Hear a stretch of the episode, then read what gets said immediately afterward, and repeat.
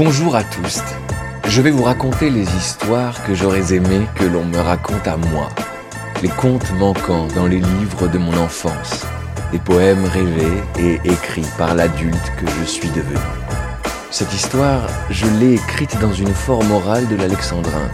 Ce conte, comme tous les autres, est rempli de mes questionnements, de mes envies et de tous les mots que j'aime. Je rajoute un glossaire en description je conseille à tous d'aller lire avant la suite de l'écoute. Les histoires sont toujours plus intéressantes quand on les comprend bien. Je suis Thomas Villani et vous allez écouter tous les mots que j'aime. Merci d'être là et bonne écoute. La tamanoire et le fourmi. Il était une fois une histoire ordinaire. La nature, du désir dans mon imaginaire, un lieu très différent et sans comparaison avec ce vilain monde dans lequel nous vivons. Au cœur de la forêt, quelques branches dans les bois, où 3000 fourmis se croisent et se côtoient. Une colonie moyenne et bien organisée, autour d'une souveraine qu'ils ont sacralisée. La reine décide tout. Despote, demi-déesse, de coupantes mandibules et puis de larges fesses. On lui donne à manger, on vient lui faire l'amour. Certains disent polyandre, elle dit polyamour. Chacun son rang, sa place et son activité, la paix et l'harmonie en collectivité. Le fourmi Jean-Baptiste fait partie de ce clan.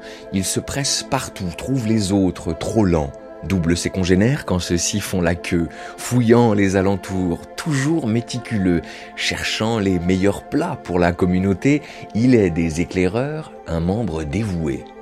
Mais cette grande forêt est pleine d'autres espèces, de tailles très différentes, mais d'égale noblesse.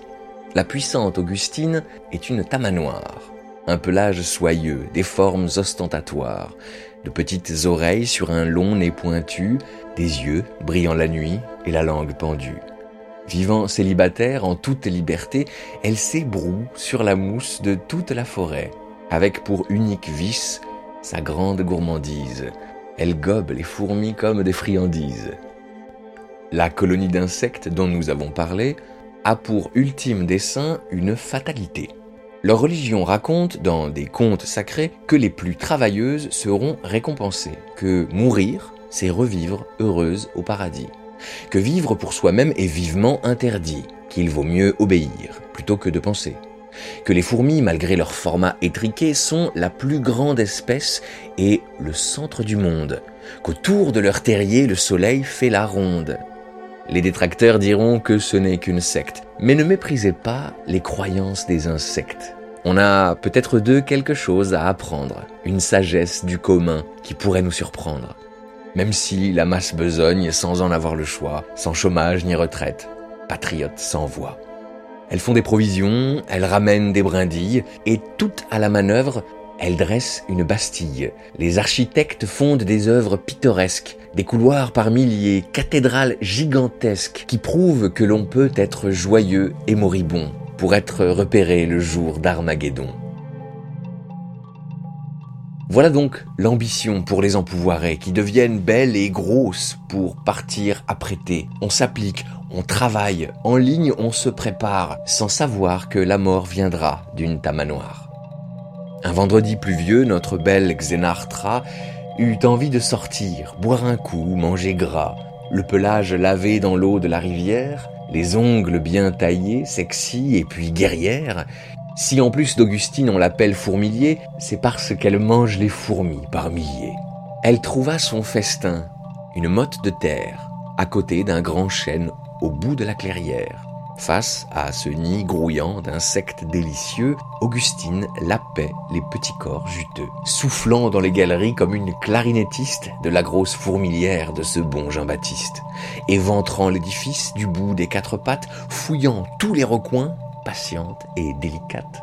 Elle débusqua la reine, épaisse, large et grasse, en suça le sirop, en croqua la carcasse ce festin délicieux dont elle fut rassasiée avant d'avoir fini toutes les sinistrées, car la langue rigoureuse esquive un habitant, le seul qui, à la fin, est encore vivant.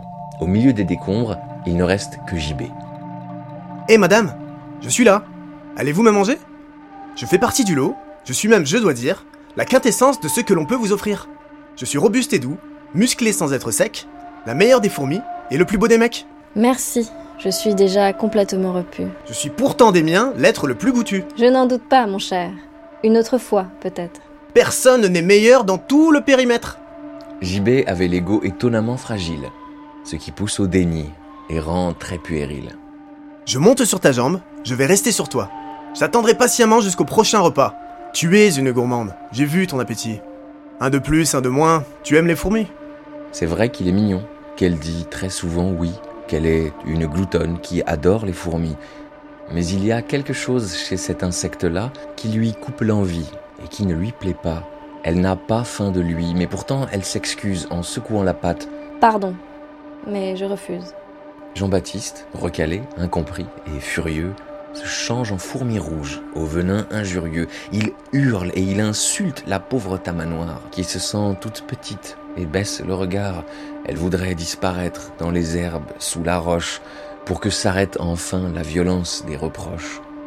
Quand soudain on entend glisser sur l'arc-en-ciel, apparaître en nuage l'être providentiel, la fée de la justice, le corrigan ailé, celle qui est plus âgée que le plus vieux cyprès, celle dont on se récite les plus beaux plaidoyers, qui a connu les mythes et les a tutoyés, la caresse qui te guide avant de t'endormir, qui apaise ta conscience et qui aide à guérir, qui rayonne de sagesse et rejette l'à peu près, la voix qui fait danser le fond de la forêt, le grand corps d'une buse avec une tête de chat, poétesse, magicienne et juge des sous-bois.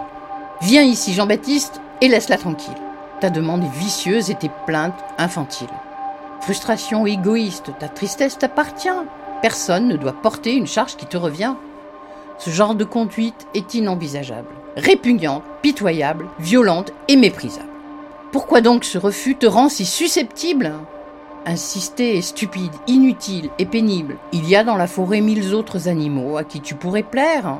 L'araignée, le moineau, le lézard à longue queue ou le cochon sauvage. Moi-même, certains jours, je suis entomophage. Mais reprenons les bases. Oui, c'est oui. Non, c'est non. On ne force personne à changer d'opinion. Le désir et la faim ne se négocient pas. Personne ne doit lui dire quoi faire de ses repas. Certains êtres nous repoussent quand d'autres nous attirent. Elle ne veut pas de toi, en quelle langue te le dire hein? Excuse-toi sur le champ, ne recommence plus. Ce sera dans ton cas déjà un bon début. JB hocha la tête, fit tourner ses antennes, puis questionna son cœur, encore brûlant de haine. Il eut envie de nier et de se justifier, d'expliquer que c'est elle qui avait commencé, mais la juge lui dit Sois sincère, pour une fois. Pas pour elle, ni pour moi. Sois honnête avec toi. Alors lui apparut la violence de ses actes. Il vit qu'un petit mot peut avoir de l'impact, compris, mais un peu tard, qu'il n'avait rien compris. Regretta de n'être que la dernière des fourmis. Il se mit à pleurer, s'excusa platement, implora qu'on excuse l'odieux comportement. Bien sûr, elles acceptèrent, car On n'est pas des bêtes. et dans toute la forêt, on fit une grande fête. S'il faut une morale à cette fable aujourd'hui, l'auteur vous en laisse juger. Lui se sent trop petit. Qui sait vraiment pourquoi les poètes nous racontent des histoires d'animaux et d'insectes dans leurs contes? Que pouvons-nous tirer d'une fable comme celle-ci? Avez-vous éprouvé une forme d'empathie? Y avait-il un message caché entre les lettres? Vous êtes-vous reconnu dans les traits de ces êtres? Une histoire si étrange résonne-t-elle avec vous? Êtes-vous Tim Tamanoir? Ou fourmi dans son trou? Qui est le prédateur? Et qui était la proie? Peu importe, car chez nous, les fées n'existent pas.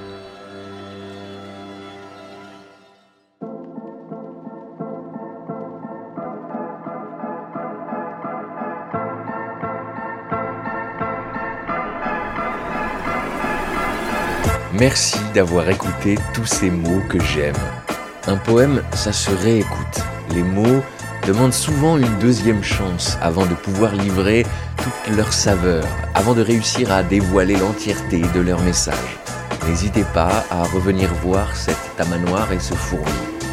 Ils ont encore bien des choses à vous dire. Le casting de cet épisode est un peu particulier. La voix de la fée est interprétée par Viviane Leroy, ma maman. Elle est une source d'amour, de soutien et de sagesse infinie depuis ma naissance. C'est la première personne à m'avoir parlé de consentement. Elle est la preuve vivante que les faits existent bel et bien. Merci maman, je t'aime. La voix de la fourmi est interprétée par mon ami de toujours, mon frère jumeau, Johan Nirumulinga. 40 ans d'amitié et d'aventures partagées, c'est un artiste incroyablement talentueux à qui je dois beaucoup. Merci Obédian. La voix de la tamanoire est quant à elle interprétée par Sophie Gournet, ma partenaire de vie, l'illustratrice surdouée de ce podcast, qui cette fois a même été impliquée dans l'écriture de ce conte. Merci d'exister, mon sort. Les arrangements sonores et la création musicale sont orchestrés par Roman Facerias Lacoste, qui me fait encore une fois l'immense honneur de m'accorder de son temps et de son talent. Si vous avez aimé cette histoire, n'hésitez pas à la partager sur vos réseaux sociaux. C'est la meilleure manière de m'aider et de m'encourager. Le prochain épisode sortira très bientôt. Et d'ici là, je vous souhaite de belles histoires et de beaux mots.